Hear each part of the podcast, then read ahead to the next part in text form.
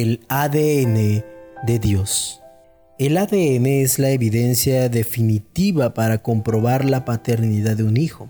En el caso de Dios, se podría decir que su gen principal es la santidad, porque la Biblia dice que Él es santo.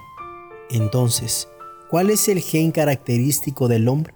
Según la palabra de Dios, dice que todos somos pecadores y seguimos el camino del pecado así como el metal es atraído por el imán. Sin embargo, Dios nos dice que por ser sus hijos, también debemos ser como Él. A pesar de que poseemos el gen del pecado, que es completamente opuesto al gen de Dios, para nosotros, hoy es posible afirmar con seguridad que somos hijos de Dios, porque nos adoptó por medio de Jesucristo Dios solucionó el problema del ADN con la sangre de su Hijo Jesús y gracias a Él podemos referirnos a Dios como nuestro Padre. Por lo tanto, nuestro deber es clamar al nombre de Dios, sin importar dónde estemos, si fracasamos o triunfamos. Tengamos la llenura de su Espíritu y no perdemos la fe.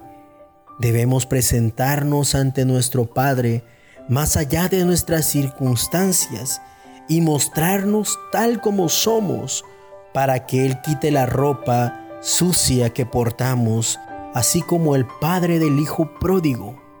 Él nos vestirá con el mejor vestido de su amor y su gracia.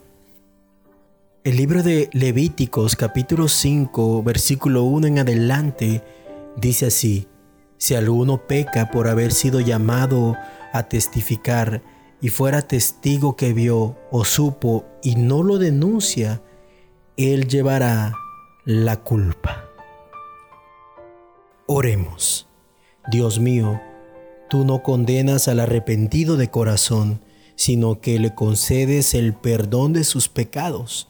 No permites que minimice ninguno Ayúdame a arrepentirme con todas mis fuerzas delante de la cruz.